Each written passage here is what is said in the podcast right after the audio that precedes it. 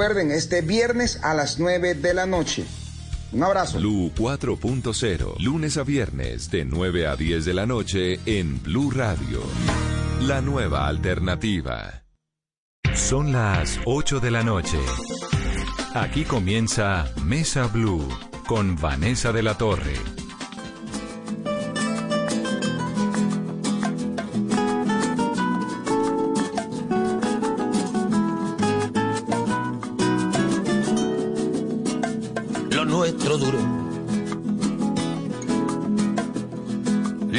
Dos peces de hielo en un whisky on the rocks.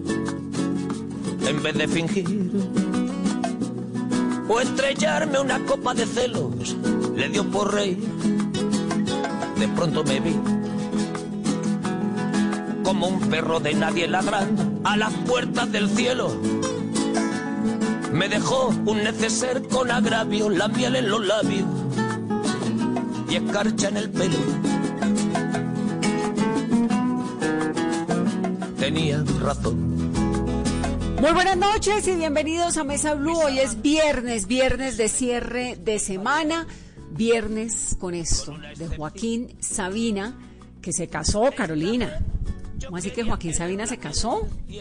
Vanessa, buenas noches. Y esa es de las noticias que nos alegra dar en medio de esta cuarentena y de esta pandemia en el mundo. Se casaron, se casaron por lo civil el lunes en Madrid. Fue una ceremonia casi que en secreto, muy privada, pues por las condiciones y por todo lo que está pasando, llegaron con su tapabocas y con muy pocos invitados y amigos más cercanos. Quienes estuvieron? Su familia, estuvieron las hijas de Sabina, Carmela y Rocío, también los amigos más cercanos de la pareja, como el ministro del Interior, Fernando Grande y Joan Manuel Serrat. Y hay que recordar que Joaquín Sabina le había pedido matrimonio a Jimena, su gran amor, en la celebración de cumpleaños número 50. Esto fue en noviembre del año pasado. Muy pocas fotografías se conocen, pero lo que se ve es muy, muy felices y el amor triunfando en época de cuarentena. Y eso que yo, para no agobiar con flores a María, para no asediarla con mi antología de sábana fría y alcobas vacías. Bueno, la prueba de el matrimonio de Joaquín Sabina es que cada quien hace en el confinamiento lo que le apetece. Ellos llevaban 25 años juntos, ellos se conocieron en Lima, en Perú, Carolina. Ella era fotógrafa, entonces ella fue a tomarle unas fotos a él en el Hotel Sheraton. Ella trabajaba con el periódico El Comercio de Perú.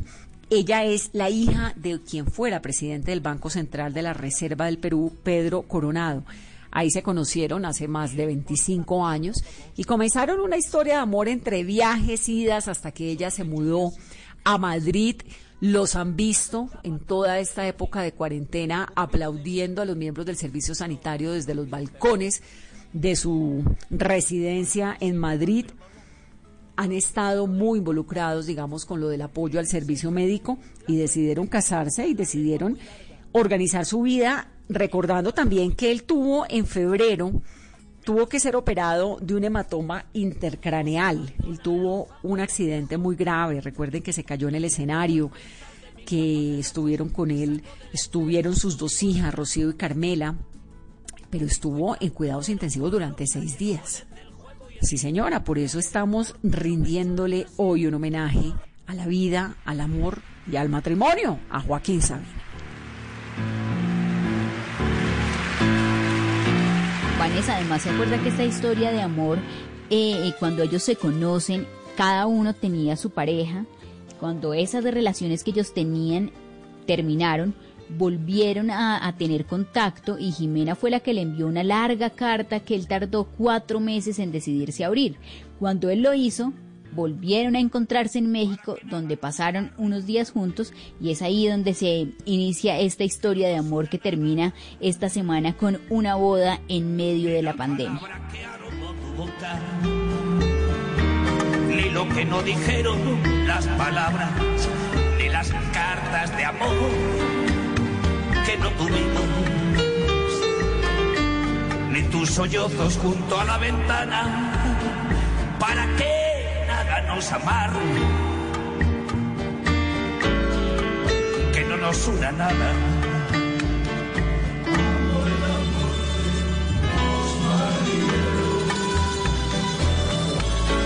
Que besa y se va. amor que puede ser eterno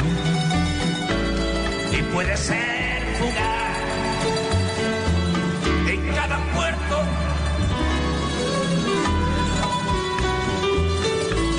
los marineros besan y se van. Una noche se acuestan con la muerte en el lecho del mar.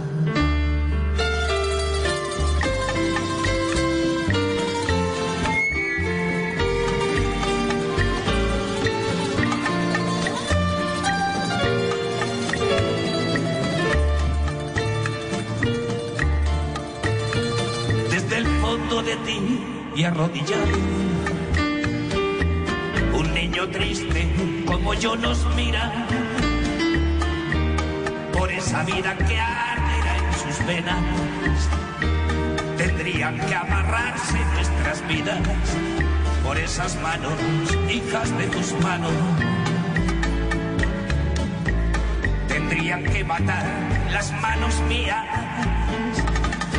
sus ojos abiertos en la tierra. Veré llorar tus ojos algún día. Amo el amor de los marineros.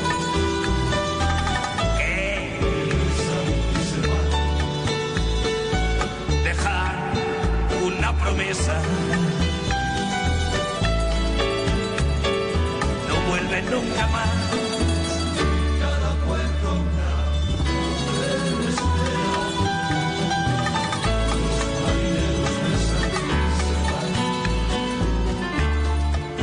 Noche se acuestan con la muerte en el lecho del mar.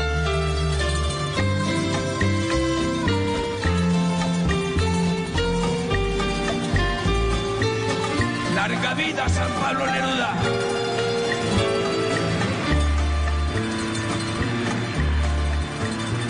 Actualicemos cifras.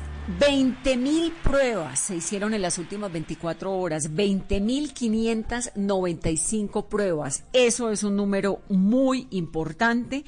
Hay 136 personas fallecidas en las últimas 24 horas por cuenta de COVID-19. Y con esas 20.595 pruebas hay 3.395 casos nuevos. Vanessa, y de esos casos nuevos se reportaron hoy en Bogotá 1.402, en Barranquilla 354, en el Valle del Cauca 297, en Antioquia 283, en el Atlántico 253, en Cartagena 211, en Nariño 102 y en el Cesar 93. Vanessa, de las 136 personas fallecidas hoy, 29 fueron en Bogotá, 14 en el Atlántico, 9 en el Valle del Cauca y 5 en Cartagena. Ahora, lo de Barranquilla sigue siendo realmente muy importante. La capital del Atlántico es hoy una ciudad fantasma, donde la gente está guardada, donde la gente está en sus casas a esta hora pues por cuenta de unas medidas muy extremas que tuvieron que tomar las, eh, las autoridades locales como consecuencia de la indisciplina social. Similar se está viviendo en Medellín, donde el alcalde dijo, esto no, fiestas no, porque hubo fiestas. El fin de semana pasado, el anterior, y dijo, toque de queda y ley seca, de aquí en adelante todos los fines de semana y punto. ¿Cómo está el panorama en las principales ciudades? Vanessa, y es que ciudades como Bogotá y Barranquilla durante esta semana siguieron reportando la mayor cantidad de nuevos casos y de personas fallecidas. Por ejemplo, en Bogotá se llegó hoy a 34.131 nuevos casos. En el departamento de Atlántico a 25.788. En el Valle del Cauca 11.207. El departamento de Bolívar 9.854. Antioquia 5.263 nuevos casos. El departamento del Magdalena 2017, el Amazonas 2.328. ¿Cómo cierra el país, Vanessa, esta semana en cuanto a total de cifras y de personas contagiadas por el coronavirus? Una semana en donde se logró llegar al mayor número de pruebas procesadas, también de personas fallecidas y de número de casos. En Colombia cerramos la semana hoy, Vanessa, con 109.505 personas contagiadas, y 3.777 personas fallecidas. Y esta cifra, que es la que nos llena de esperanza todas las noches aquí en Mesaulú, es la de personas recuperadas, 45.334. Bueno, habíamos visto o hemos visto, seguimos viendo en la autopista norte de Bogotá un montón de habitantes que se han terminado eh, volviendo habitantes de calle, son ciudadanos venezolanos que llegaron a ese lugar en unas condiciones realmente deplorables y que han estado allí durante días, que se han ido convirtiendo en semanas y que son imágenes muy tristes, muy dolorosas porque es papá, mamá, hijos, ancianos, de todo. Paola estuvo en esa zona, habló con algunos de ellos. ¿Qué es lo que han pedido, Paola, y cuál es el plan que tienen? Porque hay una relativa solución para ellos.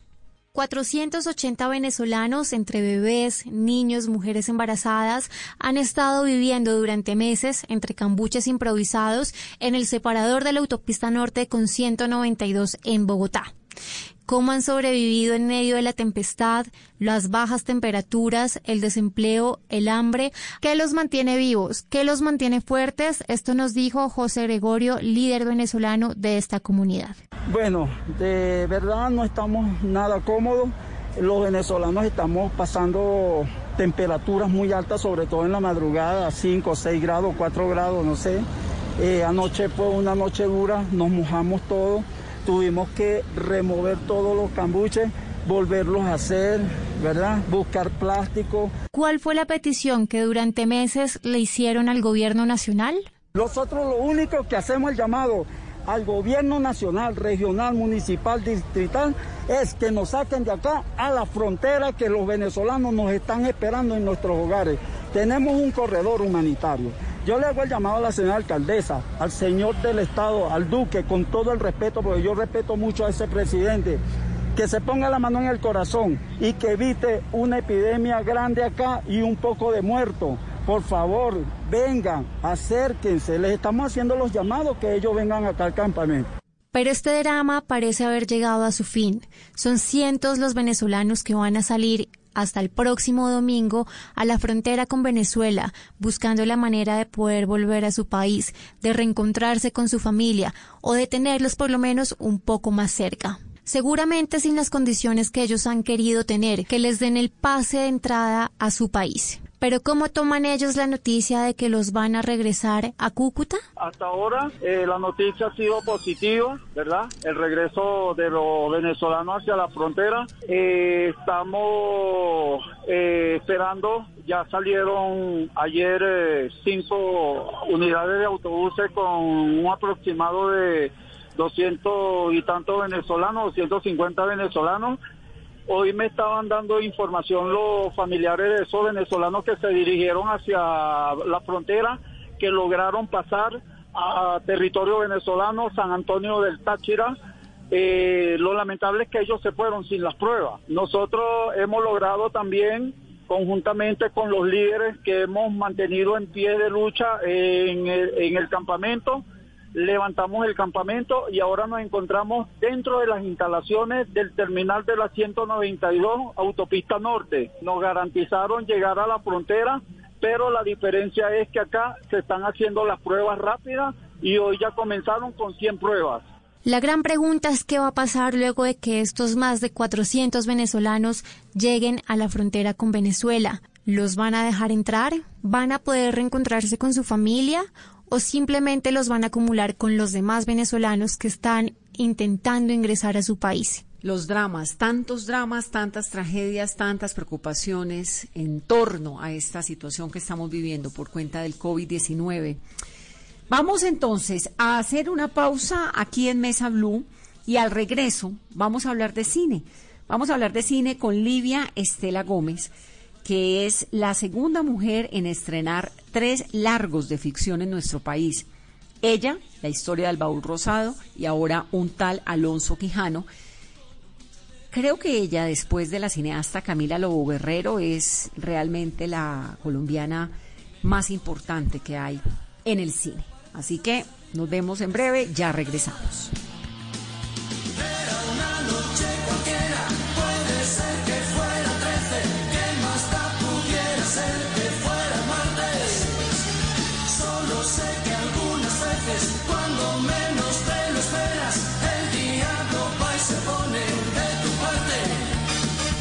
Este encuentro hay que mojarlo con jarabe de litrona, compañeros antes de que cante el gallo. Tranquilo tronco, perdona, y un trago para celebrarlo. Estás escuchando Blue Radio. Aprovecha este espacio para descubrir nuevas pasiones. ¿Sabes tocar algún instrumento? ¿Te gusta pintar? ¿Cocinar? Es tiempo de cuidarnos y querernos. Banco Popular. Siempre se puede. Hoy, en 15 segundos, un millón de personas se conectaron. 5.000 profesores están enseñando en línea y millones de colombianos trabajan duro desde casa. Sí, hoy tú también puedes hacer de este un día extraordinario. Banco Popular. Hoy se puede, siempre se puede.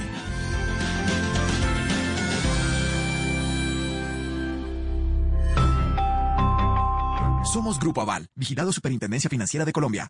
Todos tenemos un reto, algo que nos impulsa, eso que nos hace levantar de la cama todos los días, un sueño que nos lleva al límite y nada más importa. No importa el dolor, ni la frustración, no importa el tiempo. Un reto que es a la vez nuestro combustible y nuestra obsesión. Porque nada se consigue de la noche a la mañana. Este es mi reto. ¿Cuál es el tuyo? Pasta Sonia, sabor y energía que te hacen mejor. Trabajamos pensando en usted.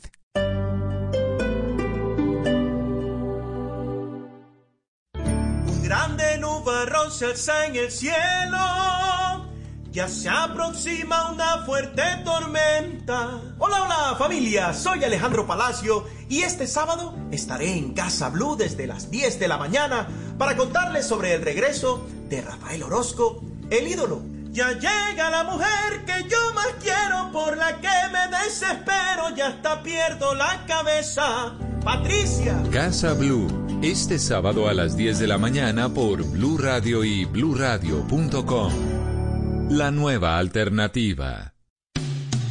Esta noche en Blue 4.0. Hola amigos de Blue 4.0, les habla Pipe Peláez y quiero invitarlos para que este viernes hablemos un poco sobre mi música, sobre cómo la tecnología y el mundo digital han cambiado, la manera de consumir, por supuesto, nuestro arte y sobre todo para que hablemos de nuestro primer concierto digital. Recuerden, este viernes a las 9 de la noche. Un abrazo. Blue 4.0, lunes a viernes de 9 a 10 de la noche en Blue Radio. La nueva alternativa.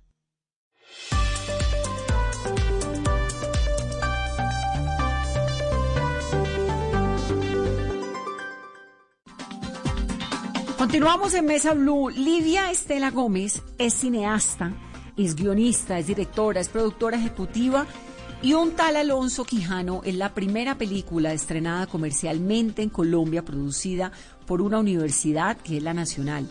La realización estuvo a cargo de 80 estudiantes de la Escuela de Cine y Televisión y participan casi 20 actores de la ASAP, que es la Academia Superior de Artes de Bogotá de la Universidad Distrital. Bueno, vamos entonces a conversar con ella. Livia Estela ha hecho cine, ha hecho televisión, ha hecho largometrajes. Es Carolina, una mujer importante, ¿no? Dentro de la industria del cine. Decíamos antes de, de la pausa que cuando uno piensa en mujeres en el cine, pues inmediatamente piensa en Camila Lobo Guerrero. Pero Livia Estela está allí, encima, al lado. Y es que además Vanessa, Livia Estela ha podido compartir ese conocimiento, esa trayectoria con sus estudiantes porque es amante de la academia. Ella ha sido profesora de la Universidad Nacional, de la Javeriana, de varias escuelas de cine, ha dirigido también varios proyectos culturales, también ha trabajado en España y en 2015 ella dirigió el largometraje titulado Ella, que se exhibió en varios festivales a nivel internacional y ganó el premio a mejor película en la competencia internacional del Festival Latinoamericano de Cine de Tigre en Argentina. Caballero andante de morir. ¿Quién era realmente Dulcinea del Toboso? Don Quijote y el Caballero del Bosque. Oh, Dulcinea del Toboso, día de mi noche, gloria de mi pena. Es muy delgada la distancia que va de la cordura a la locura, ¿verdad? El maestro no está loco, es un pueblo. No interrumpáis un razonamiento que quiero haceros hasta que os disguste y enfade. No tengo ninguna hija. qué ciego sos? ¿Por qué te cuesta tanto ver lo que tenés frente a tus ojos? No es ese mismo Livia, bienvenida a Mesa Blue. Un gusto tenerla aquí. Buenas noches, mucho gusto. Es un gusto estar aquí. Gracias por hacer cine en este momento. Y qué bien con estos estrenos, con un tal Alonso Quijano. ¿De dónde sale esa historia? Bueno, yo soy profesora de la Universidad Nacional, también estudié en la Universidad Nacional y es una historia que me viene desde, desde la época en que yo era estudiante.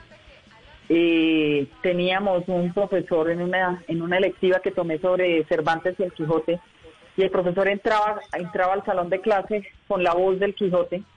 Entonces, pues ese, ese asunto tan particular pues empezó como a crear en mí la idea de traer un Quijote de la Mancha a Bogotá. Empecé a fantasear con Don Quijote y Sancho Panza por las calles, por el sistema de transporte, en fin. Y, y este es ya como el cumplimiento de esa fantasía, de ese sueño de, de traer a los personajes de la Mancha a Bogotá. ¿Qué tan fácil o tan difícil fue recrear y adaptar un personaje como Don Quijote, Sancho Panza, lo que hay en Bogotá, ese perfil del cachaco? Sí, lo que pasa es que yo lo que hago es una versión muy libre del Quijote, digamos, yo no hago una adaptación del libro. Yo lo que tomo es los personajes, un poco para hacer una metáfora con respecto a, a cómo nos asumimos los seres humanos, cómo, cómo a veces creamos máscaras para nos queremos mostrar como si fuéramos otros, para huir de nuestros dolores o para, para mostrarnos diferentes a los demás. Y es un poco una metáfora de eso, es aprovechar estos personajes tan conocidos y que están en la cabeza de todo el mundo y que todo el mundo sabe quiénes son y que y que hacen parte pues de nuestra de nuestra literatura y de nuestra de nuestra historia. Entonces como que mm, como que es es una excusa para, para hablar de, de, la, de, la, de la verdadera personalidad y de la máscara. Pero pero pues obviamente los personajes no tenemos a Sancho Panza y Don Quijote en el Transmilenio es muy particular esa imagen. Tenemos a Don Quijote luchando contra molinos de viento que son los los Transmilenios. Tenemos a Don Quijote y a Sancho Panza atravesando la, por la calle 26 en sus en sus Rocinante y el Jumento que realmente son unas motocicletas Vespa con con cabeza de felpa y fue muy divertido, digamos que hacerla fue, fue, fue fuerte, fue difícil, pero fue muy divertido darnos como ese lujo, ese lujo de soñar, de soñar un poco y de jugar también, ¿no? También hay un poco de, hay un poco de ingenuidad y de juego en el fondo de todo esto que, que me encanta, me encanta, me encanta asumir el cine de esa manera, de una manera que sea también un poco un poco jugar con los elementos y plantearle al espectador una propuesta diferente. Livia, ¿y qué fue lo más difícil? Uy, lo más difícil de todo este proceso fue que como no pudimos hacer el rodaje en continuidad, las películas se hacen consumiéndose como en una piscina durante seis semanas, cinco semanas, pero en este caso no se pudo por diferentes problemas de producción y de logística, no pudimos hacer el rodaje en continuidad y hubo espacios de tiempo entre, entre una etapa del rodaje y otra, y en uno de esos espacios de tiempo, eh, el actor Manuel José Sierra, que, que vivía en Cali, en su casa en Cali, se subió por una escalera y se cayó, se pegó en la cabeza y se murió. Faltando 10 escenas para terminar el rodaje de la película. Ese fue, ese fue como el momento más difícil, porque pues teníamos como la idea de que nos faltaba media película nos faltaba hacer media película todavía, pero con Manuel José solamente teníamos 10 escenas, pero pero solventar ese ese impasse porque además lo queríamos, ¿no? No era solamente que la película se viera afectada, sino que Manuel José era mi amigo de muchos años, entonces pues ese fue como el impasse, el más difícil de todos porque si, te, si me pongo a contar podría durar un programa de cuatro o cinco horas. pero bueno, no, pero uno cómo se recupera después del medio de este rodaje, de que estás cumpliendo un sueño y se te va uno de los actores que además es tu amigo. Que además hace el Quijote de la Mancha, es que no es cualquier personaje, ni siquiera es, ni siquiera es que es, es una figuración, no es el personaje más importante. Sí, no, durísimo, lo, lo superamos gracias. Esta película se hizo con estudiantes de la Universidad Nacional, porque empezó como un proyecto de investigación de la Universidad Nacional Y, y los chicos, chicos muy jóvenes, ¿no? Los chicos tenían, bueno, si te digo, por ejemplo, el gerente de producción, el que hacía los cheques, el que el que contrataba y hacía los cheques cuando hizo la película tenía 19 años. Si te digo más o menos el promedio de las edades de los chicos que hicieron esta película conmigo, pero tienen una fuerza increíble esos chicos. Tenían unas ganas de hacer, unas ganas de sacar esto adelante porque lo que fue inicialmente mi sueño se convirtió también en el sueño de ellos. Entonces ellos fueron los que me levantaron del, del piso y me dijeron, no, profe, vamos para adelante y vamos a hacerla y encontremos soluciones y las encontramos. Realmente hay mucha gente que ve la película y no se da cuenta del cambio de actor. No, ¿Y cómo lograron eso? Que la gente no se dé cuenta que hay un cambio de actor. O sea, ¿de qué depende? Por ejemplo, ¿cómo hicieron para solucionar tan rápido? Pues porque la magia del cine tiene lo suyo, ¿no? Entonces hay escenas que se resuelven de una manera, no te puedo decir, porque si te digo ya la gente, en lugar de estar pendiente de la historia, de estar pendiente está la bolita. sin hacer spoiler, obviamente. no, lo que te digo es que todo lo solucionamos con la magia del cine. Es decir, hay, hay yo creo que son de las 10 escenas yo eliminé dos del guion, solamente finalmente son solo ocho pero de esas ocho, solo creo que hay dos en donde se nota el cambio de actor. Me parece que el resto es, es bastante impecable. De hecho, hay mucha gente que ni siquiera se da cuenta. Entonces, básicamente la respuesta es con la magia del cine. No puedo darte otra respuesta. Duraron ustedes aproximadamente cuatro años haciendo esta película y estaban listos pues para estrenarlas en sala llega todo este tema de la pandemia, porque ustedes deciden estrenarla eh, de forma virtual y además gratis? Bueno, sí, esa es, esa es una gran pregunta que además que además atraviesa otros temas en general de la distribución y la exhibición en Colombia, ¿no? Las, las dinámicas se están cambiando. Si yo te digo con mis otras dos películas, con la historia del baúl rosado, yo, yo tuve muy buenos números en taquilla. Con ella no tuve un muy buen desempeño, pero, pero digamos yo hice con ella, hice seis mil espectadores en un, en un mes y ahora vamos en, hemos superado ya las 65 mil vistas en día y medio. Entonces los, los números son bastante, digamos, bastante grandes y yo creo que eso hace que, que haya toda una reflexión, ¿no? Sobre la distribución y la exhibición. El problema es la, moneda, la el dinero, ¿no? Porque sí, el tema de los recursos. Claro, porque somos un, medio que requiere vivir de este, de este oficio, pero entonces eso, digamos un poco también sabíamos a dónde voy es que yo quería que también esta película como como, como había sido producida, empezada, financiada por la Universidad Nacional, se inició como un proyecto de investigación, tiene otras condiciones de financiación. Entonces podía de una u otra manera servir de piloto para poner sobre la mesa el tema de que tienen que empezar a cambiar las dinámicas del mercado de distribución y exhibición porque no es que el público no quiera ver cine colombiano, es que hay otras cosas que hay que poner sobre la mesa y que hay que empezar a plantearse. Eh, y hay incluso las formas de financiación, incluso quién pone el dinero, incluso todo el sistema, si estamos cambiando el chip, y yo creo que esta pandemia ha servido, pues es una tragedia y todo, pero ha servido también para que nosotros nos miremos como industria también y empecemos a pensar, bueno, a cómo tenemos que volver a organizar todo esto porque pues porque es una industria que no va a morir, pero tiene que cambiar, tiene que cambiar el chip. Claro, si va a cambiar uno la forma de hacer cine después de todo este de todo este tema de la pandemia.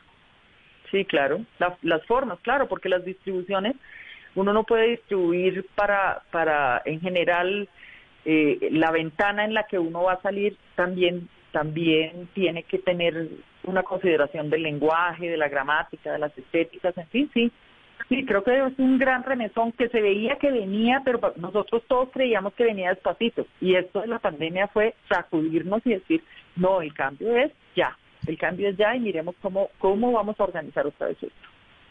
Y en cuanto a la financiación, Livia, ¿qué tan costoso es hacer cine colombiano o hacer cine en Colombia? Carísimo, carísimo, menos caro que, que en otras cinematografías, que en otros países pero yo tengo proyectos que llevo años tratando de encontrar el dinero que no que no que no encuentro cómo que valen mil millones dos mil millones de pesos.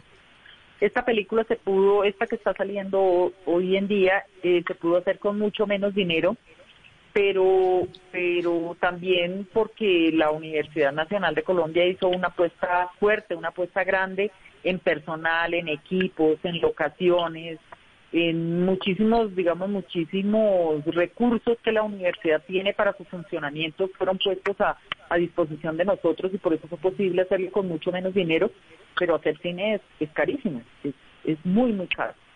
Y por ejemplo, eh, Livia, ¿cuál es el proceso? Un grupo de estudiantes o una productora tiene su idea, quiere materializarla y, y, le falta el dinero. O sea, desde el gobierno, por ejemplo, ¿hay algún tipo de financiación? Sí, claro. Existe el Fondo para el Desarrollo Cinematográfico. Por fortuna existe y existe desde hace, desde hace bastante tiempo.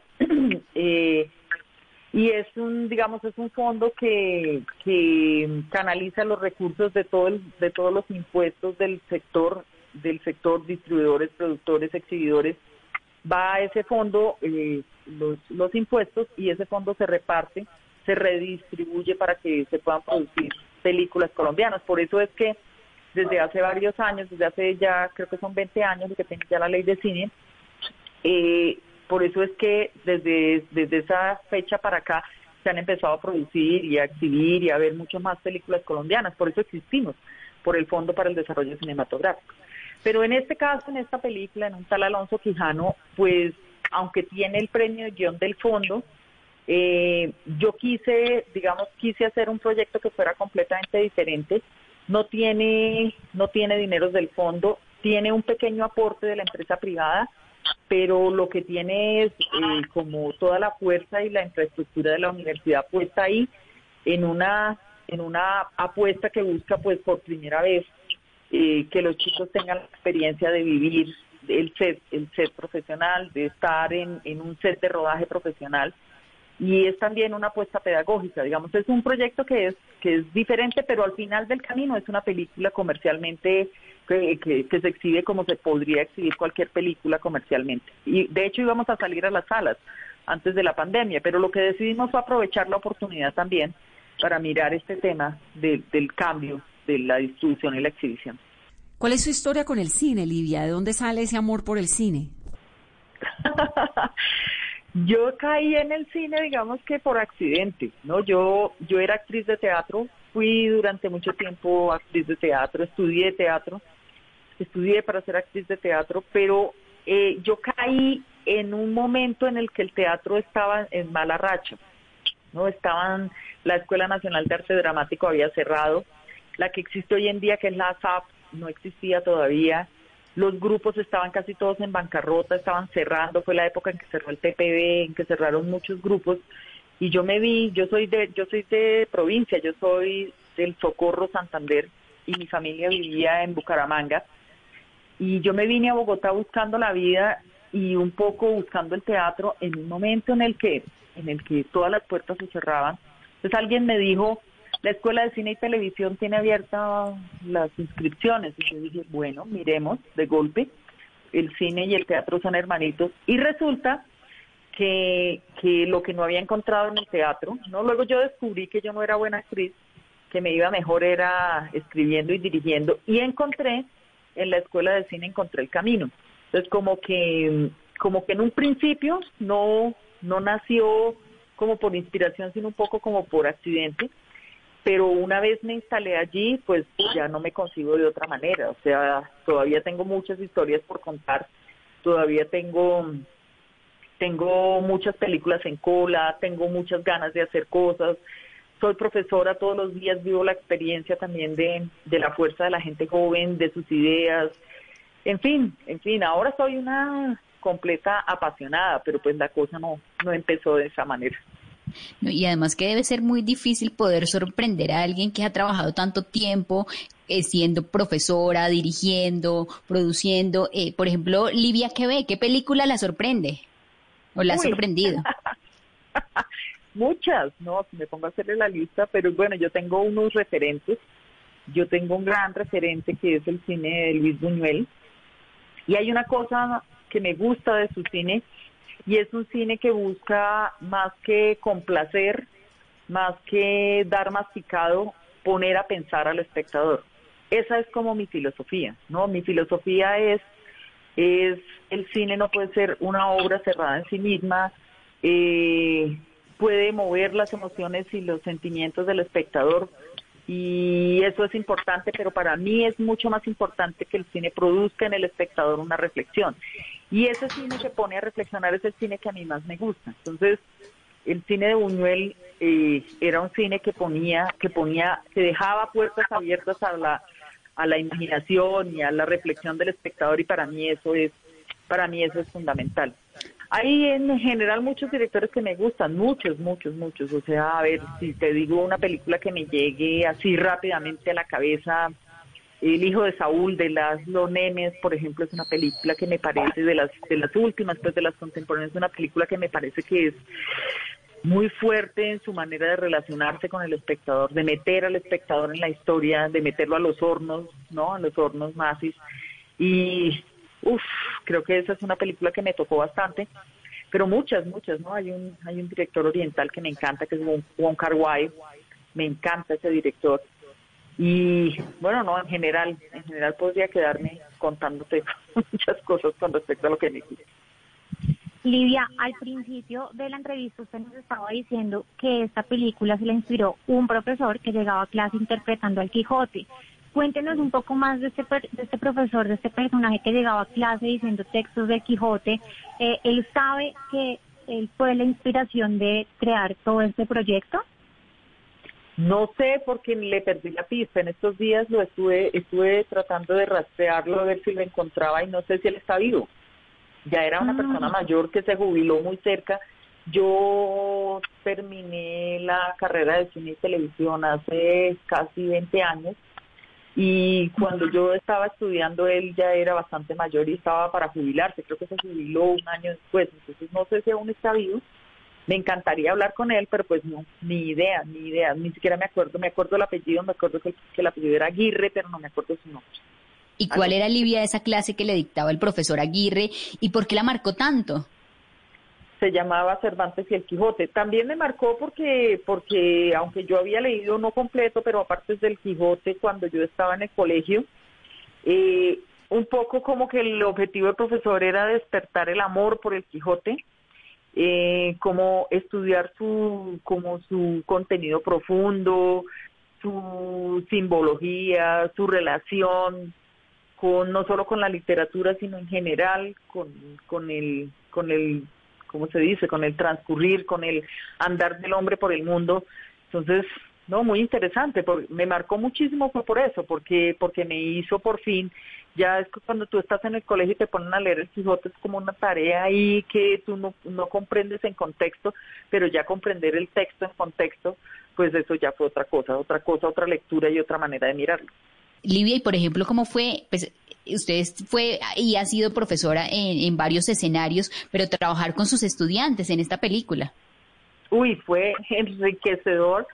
Mis estudiantes tienen, tienen, bueno, primero el profesionalismo, eso me sorprendió, ¿no? Porque no, uno no, yo no puedo negar que en un principio cuando me dijeron que, que cuando, cuando fui, cuando tomamos la decisión, yo hice una reunión con los chicos y los chicos jamás en su vida habían leído un guion para largometraje, es decir, que, que muchos de ellos el primer guion para largometraje que leyeron fue la película que hicieron, es decir, eh, había como, como muchas ganas y poca experticia, entonces eso daba un poquito de susto, al principio eso daba un poquito de susto, pero una vez empecé a trabajar con ellos, ellos me demostraron que tenían como la capacidad suficiente para para asumir el reto, para, para lograrlo, entonces pues fue, fue encantador, fue enriquecedor. No, el set de rodaje fue difícil, pero no tenía que ver con, con el hecho de que fuéramos maestras estudiantes, sino tenía que ver con el hecho de que trabajábamos con muy poco dinero. Y trabajar con muy poco dinero, pues, pues trae dificultades en el set de rodaje, trae problemas. Pero al final las solventamos y pudimos sacar adelante el trabajo y aquí está, aquí está para todos los espectadores. La película se estrenó el primero de julio y va gratis hasta el 15, ¿verdad? Sí, hasta el 15 en el canal de YouTube de la Universidad Nacional. ¿Y qué proyectos vienen, Livia? Bueno, tengo otros proyectos muy diferentes todos. Yo creo que si algo me ha caracterizado es que cada película mía es diferente, muy diferente de la otra. Entonces, sí, tengo tengo, por ejemplo, un gran sueño y es poder, poder, poder hacer una película en Santander. Yo soy santanderiana, vivo en Bogotá hace casi 30 años y pues tengo así como en el corazón, en el corazoncito metido el asunto de que quiero hacer una película en Santander y llevo muchos años buscando la financiación, es una bonita historia, es la historia de un titiritero errante que va por los pueblos y, y pues bueno, ese es como el proyecto que, que más, mi proyecto más soñado, pero hay muchos otros, tengo más o menos siete películas en desarrollo en búsqueda de, de financiación, en búsqueda de recursos. ¿Y cómo le ha ido con estos días de, cuarentena? Ya casi más de tres meses, ¿no? Uy, qué horror. Son difíciles, ¿no? Y sobre todo que soy maestra y las clases en este escenario son muy complejas, muy complejas. Esta mañana lo hablaba con los estudiantes, ¿no? Entonces una chica decía, profe, ¿qué hacemos para que uno como estudiante se pare de la cama, no, no ponga el teléfono o el computador ahí al lado y se pare de la cama y de verdad preste atención, porque es que en este sistema uno no presta atención y ese es el gran reto que hacemos los maestros, que nos inventamos. Para nosotros los maestros ha sido muy difícil, muy difícil, casi nadie ha reconocido esto. Yo he visto, yo misma tuve unos días de mucha depresión y he visto compañeros muy deprimidos porque pues es que uno como maestro también vive un poco de la, de la interacción con los estudiantes, de verse la cara, de, de compartir, no, yo creo que se enseña más, más en los, en los, en los espacios en los que propiamente no está tratando uno de llenarlos de conocimientos, y entonces esta interlocución totalmente interrumpida y esta distancia y esta frialdad a través del computador, no, no, ha sido, para mí no ha sido fácil, no ha sido fácil sobre todo en mi labor como maestra. Y enseñar a realizar, imagínate, enseñar a realizar cuando ellos les toca todo hacerlo con la cámara de su computador, no, es, es difícil, difícil. y además que se pierde algo tan sencillo y es esa cercanía, por ejemplo, lo que tú dices, se enseña uno más a veces en ese café que se toma con su estudiante en la cafetería o en esos minutos que habla en el pasillo. Exactamente, esos espacios de interlocución forman, forman la personalidad, ¿no? Yo, yo lo, vi el otro día en un video que alguien mandó.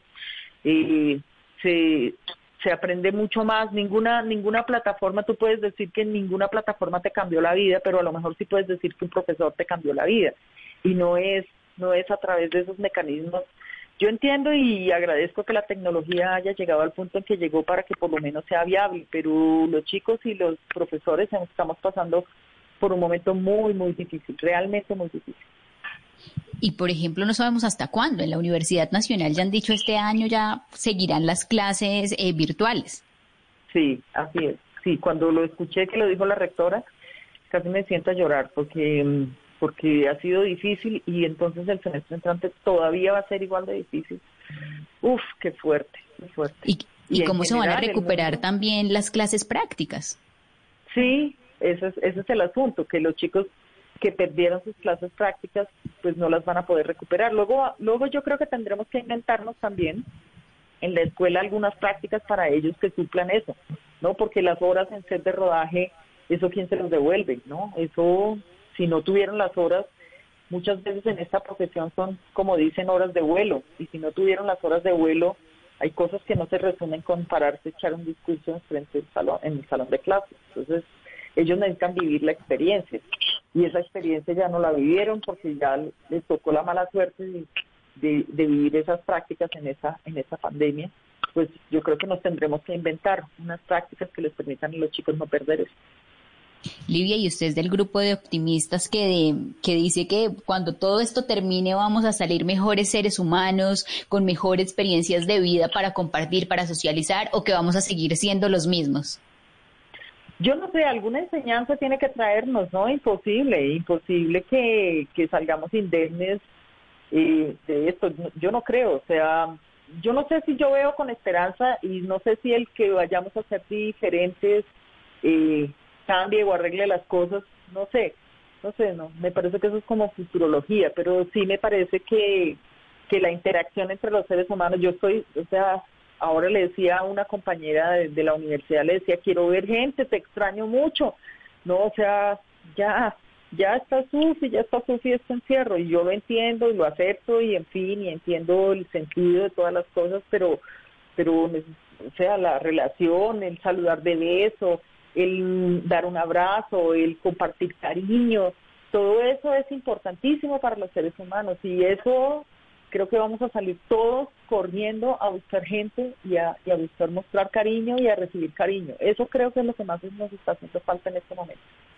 Livia, gracias por estar en Mesa Blue, gracias por seguir creando y por seguir haciendo productos tan maravillosos y películas como un tal Alonso Quijano que podemos ver gratis hasta el 15 de julio en el canal de YouTube de la Universidad Nacional. Muchas gracias por el espacio y espero que todos se conecten y le apuesten al cine colombiano. Esta es una forma de mostrar que a los colombianos sí les gusta el cine colombiano. Livia, gracias y una feliz noche. Bueno, igualmente, feliz noche.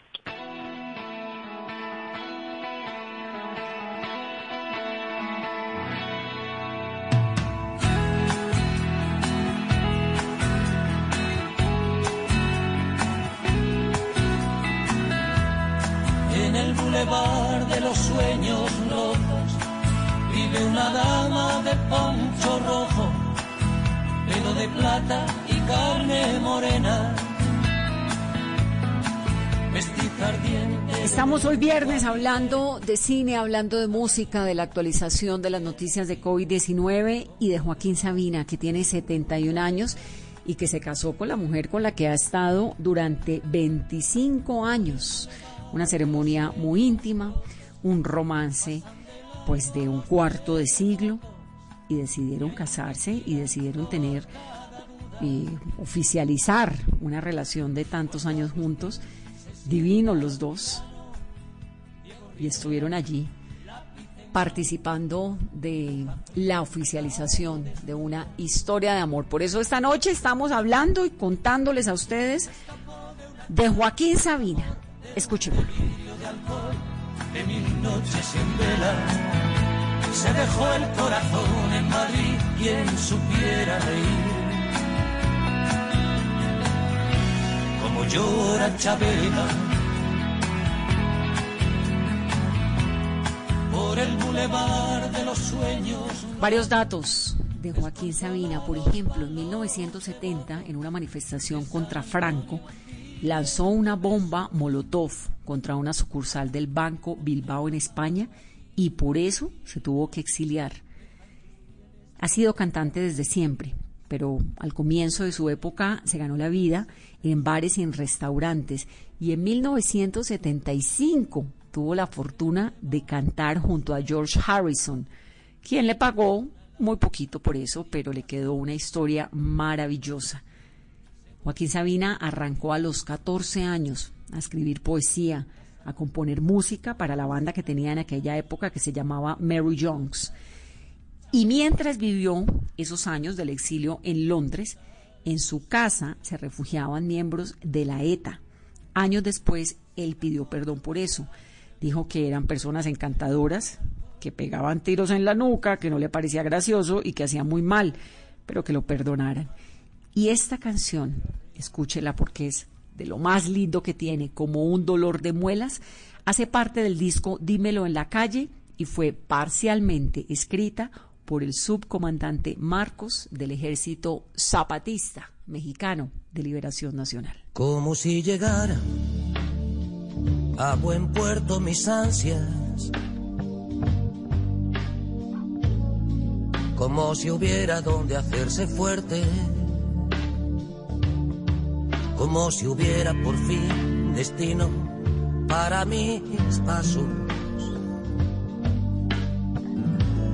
Como si encontrara mi verdad primera. Como traérselo hoy cada mañana como un suspiro profundo y quedo,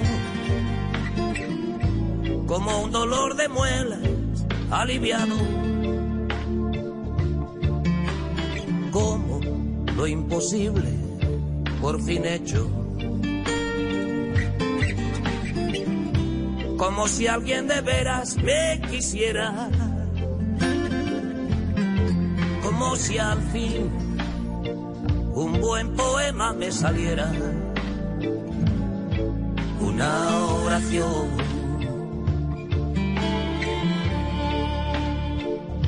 Una oración.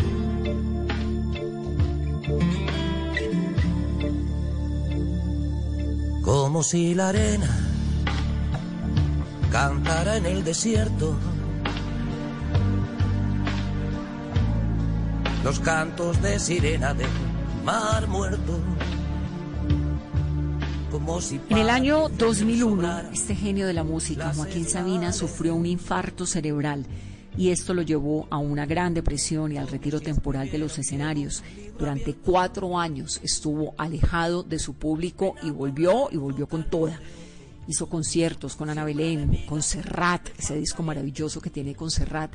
Y por eso lo que le ocurrió este año en enero, en febrero, que comentábamos hace unos momentos, pues fue tan determinante. Por eso tal vez decidió finalmente casarse. Es Joaquín Sabina. Estamos escuchándolo esta noche. Estamos regalándoles música de Sabina hoy viernes aquí en Mesa.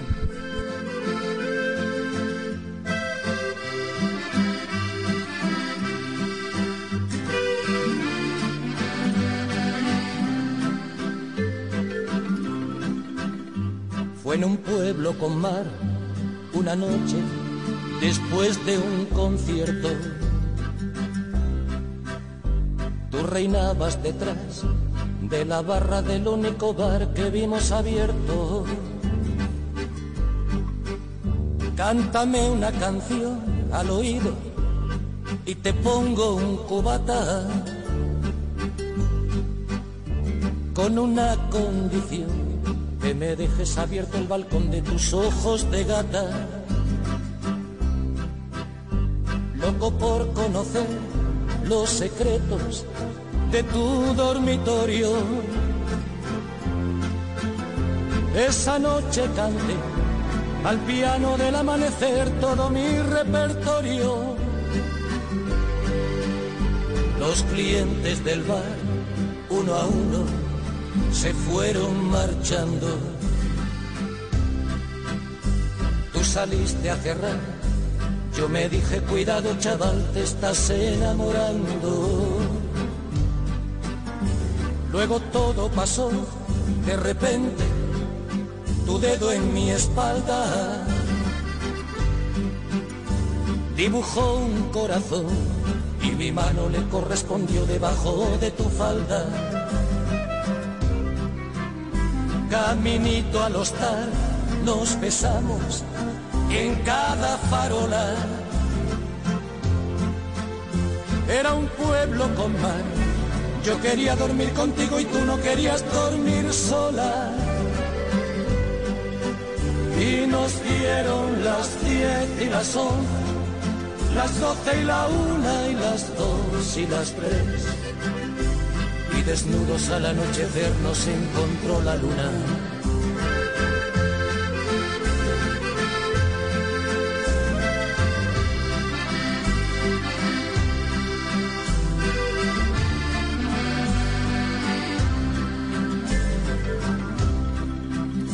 Nos dijimos adiós, ojalá que volvamos a vernos.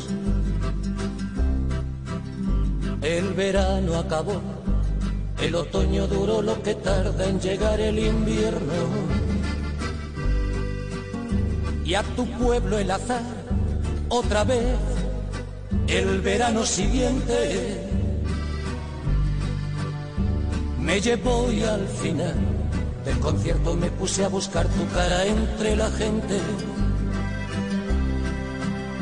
Y no hallé quien de ti me dijera ni media palabra.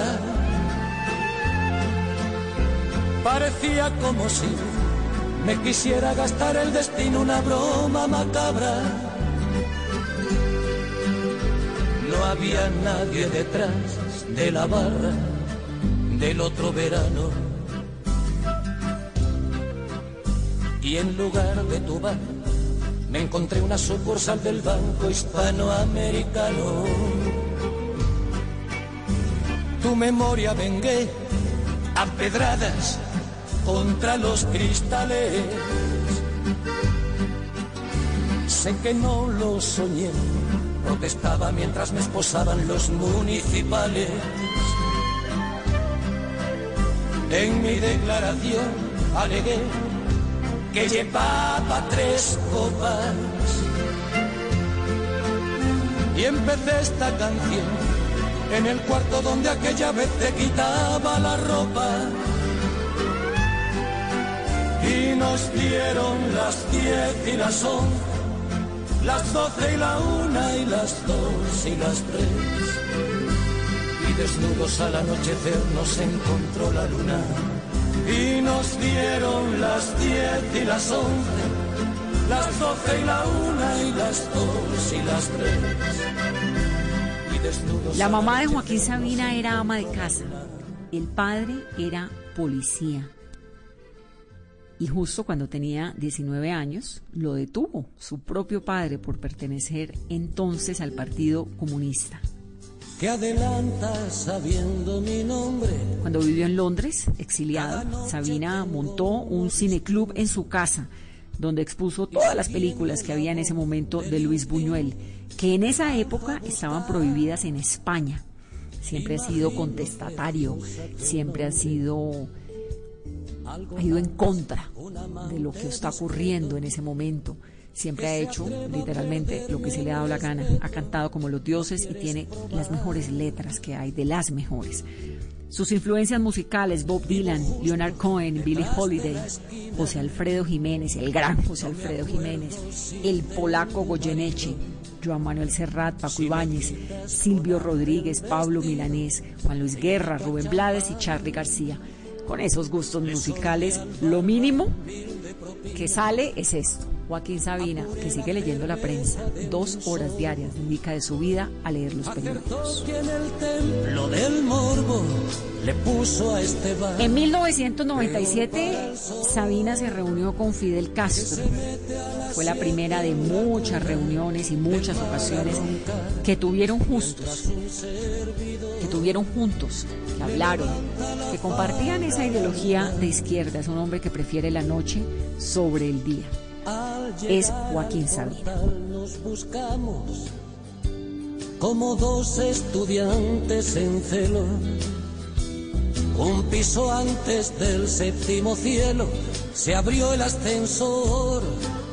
Nos sirvió para el último gramo el cristal de su foto de boda. No faltó ni el desfile de moda de ropa interior. En mi casa no hay nada prohibido, pero no vayas a enamorarte. Con el alba tendrás que marcharte para no volver, olvidando que me has conocido, que una vez estuviste en mi cama hay caprichos de amor que una dama no debe tener. Peor para el sol que se mete a las siete. Y terminamos el programa de hoy escuchando a Joaquín Sabina. Descansen, tengan un fin de semana sensacional, cuídense, cocinen, quédense en casa. No hay que salir a nada si no es necesario. Feliz noche, gracias por escucharnos, por acompañarnos en esta mesa. Que te calles no me gusta invertir en quimeras. Me han traído hasta aquí tus caderas, no tu corazón. Y después, ¿para qué más detalles? Ya sabéis, copas, risas, excesos. ¿Cómo van a caber tantos besos en una canción?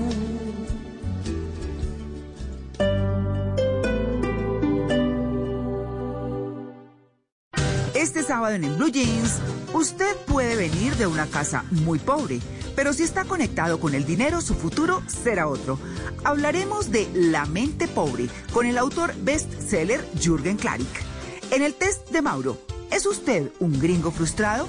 Bienvenidos a toda la música y el entretenimiento en, en Blue Jeans de Blue Radio. En Blue Jeans, este sábado de 7 a 10 de la mañana por Blue Radio y bluradio.com. La nueva alternativa. Este sábado en Travesía Blue, ocho lugares de Colombia para conocer a través de recorridos virtuales. Les contaremos la verdadera razón por la que no se pueden tomar fotos ni videos de la Capilla Sixtina y otros lugares donde tomar una foto es un crimen. Julián Román, el liso del General Naranjo, nos cuenta sus rutas favoritas en dos ruedas por Colombia y nos habla del Mar de Gras en Nueva Orleans. Este sábado, después de las 3 de la tarde, Travesía Blue por Blue Radio, porque viajar sin salir de casa también hace parte de la nueva alternativa. Travesía Blue por Blue Radio y bluradio.com. La nueva alternativa.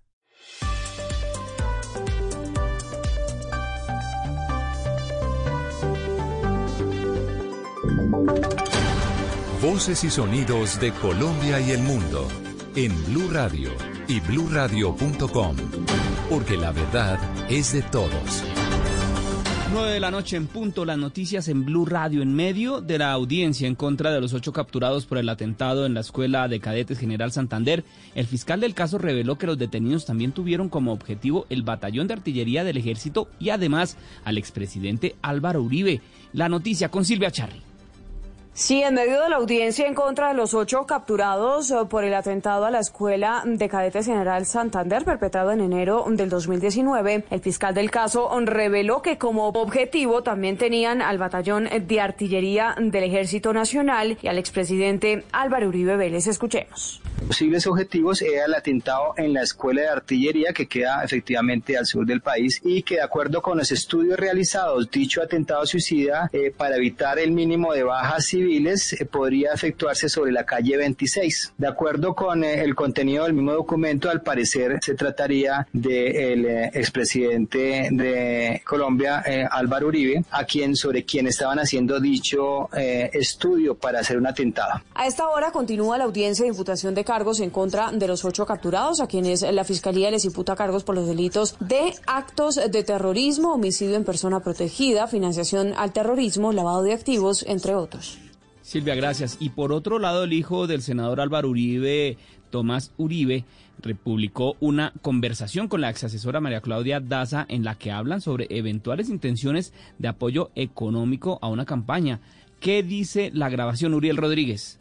Fue el hijo del expresidente Álvaro Uribe Vélez, Tomás Uribe, quien publicó en su cuenta de YouTube un audio de una conversación con la ex asesora de su papá María Claudia Daza, conocida como Callita Daza, quien en este momento se encuentra en inconvenientes por los escándalos de la ñeñe política. En esa conversación se habla sobre la posibilidad de ingresos de dineros a una campaña que se presume podría ser la presidencial del año 2018 y en ella se expone básicamente que hay una persona que está interesada en aportar dineros.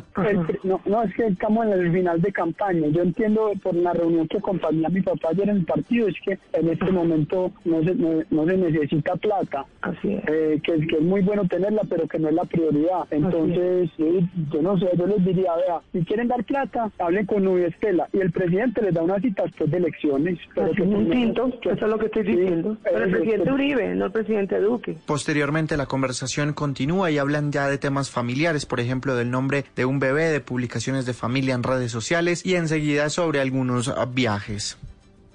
Uriel, gracias. Y la Secretaría de Movilidad de Medellín solicitó al gobierno ampliar del 35% al 55% la capacidad de ocupación del metro, al igual que los demás vehículos de transporte público como buses y taxis. La noticia con Susana Paneso.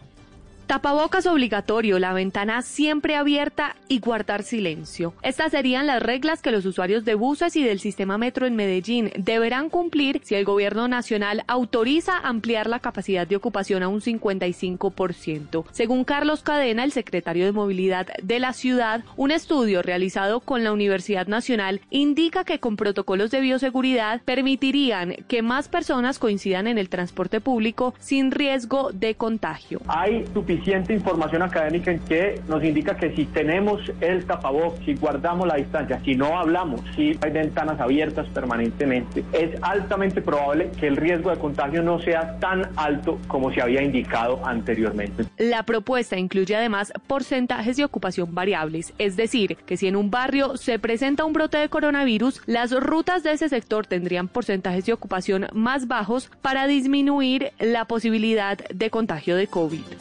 Susana, gracias. Y los planes en esta cuarentena siguen siendo virtuales. Una vez más, la Orquesta Filarmónica de Bogotá junto a Messier Periné traerá un concierto virtual en homenaje al servicio médico y su labor.